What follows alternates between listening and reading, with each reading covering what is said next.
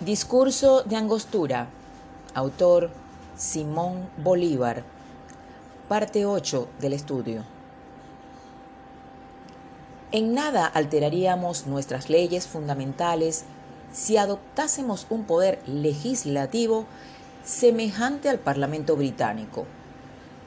Hemos dividido, como los americanos, la representación nacional en dos cámaras, la de representantes y la del Senado.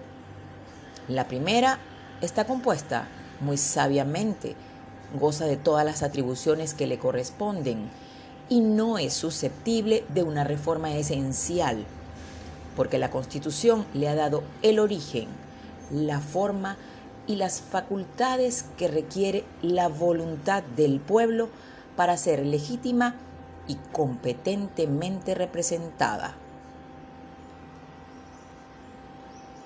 Si el Senado en lugar de ser electivo fuese hereditario, sería en mi concepto la base, el lazo, el alma de nuestra república.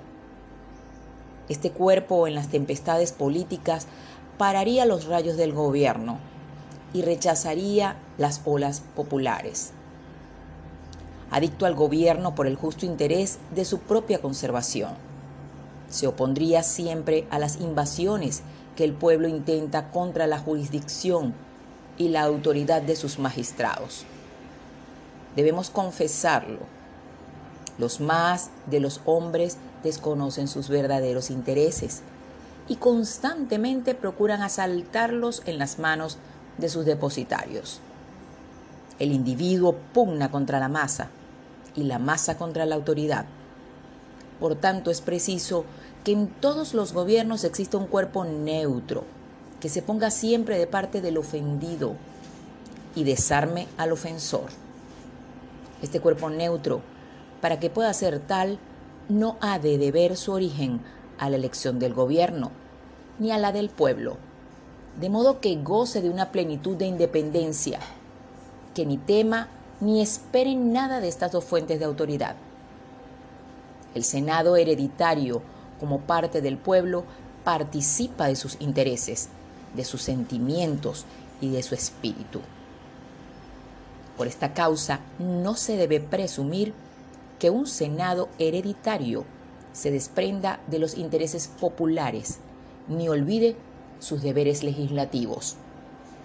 Los senadores en Roma y los lores en Londres han sido las columnas más firmes sobre que se ha fundado el edificio de la libertad política y social. Estos senadores serán elegidos la primera vez por el Congreso. Los sucesores al Senado llaman la primera atención del gobierno, que debería educarlos en un colegio especialmente destinado para instruir a aquellos tutores legisladores futuros de la patria. Aprenderían las artes, las ciencias y las letras que adornan el espíritu de un hombre público. Desde su infancia, ellos sabrían a qué carrera la providencia los destinaba y desde muy tiernos elevarían su alma a la dignidad que los espera. De ningún modo sería una violación de la igualdad política la creación de un Senado hereditario. No es una nobleza lo que pretendo establecer, porque como ha dicho un célebre republicano, sería destruir a la vez la igualdad y la libertad. Es un oficio para el cual se deben preparar los candidatos y es un oficio que exige mucho saber y los medios proporcionados para adquirir su instrucción todo no se debe dejar al acaso y a la aventura en las elecciones. El pueblo se engaña más fácilmente que la naturaleza perfeccionada por el arte. Y aunque es verdad que estos senadores no saldrían del seno de las virtudes, también es verdad que saldrían del seno de una educación ilustrada. Por otra parte, los libertadores de Venezuela son acreedores a ocupar siempre un alto rango en la república que les debe su existencia. Creo que la posteridad vería con sentimiento, anonadados, los nombres ilustres de sus primeros bienhechores. Digo más, es del interés público, es de la gratitud de Venezuela, es del honor nacional conservar con gloria hasta la última posteridad una raza de hombres virtuosos, prudentes y esforzados, que superando todos los obstáculos han fundado la República a costa de los más heroicos sacrificios. Y si el pueblo de Venezuela no aplaude la elevación de sus bienhechores, es indigno de ser libre y no lo será jamás.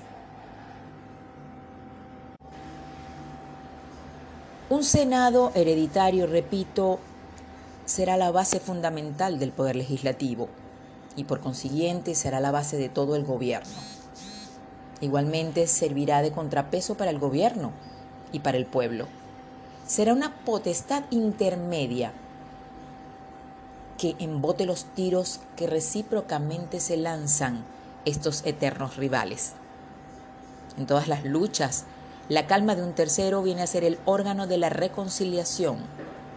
Así, el Senado de Venezuela será la traba de este edificio delicado y harto susceptible de impresiones violentas. Será el iris que calmará las tempestades y mantendrá la armonía entre los miembros y la cabeza de este cuerpo político.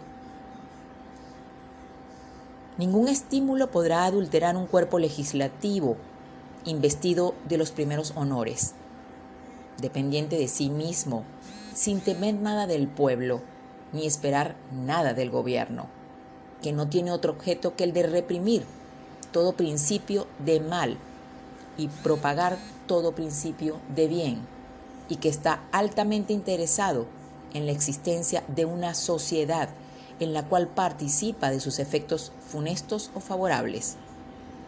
Se ha dicho con demasiada razón que la Cámara Alta de Inglaterra es preciosa para la nación porque ofrece un baluarte a la libertad. Y yo añado que el Senado de Venezuela no solo sería un baluarte de la libertad, sino un apoyo para eternizar la República.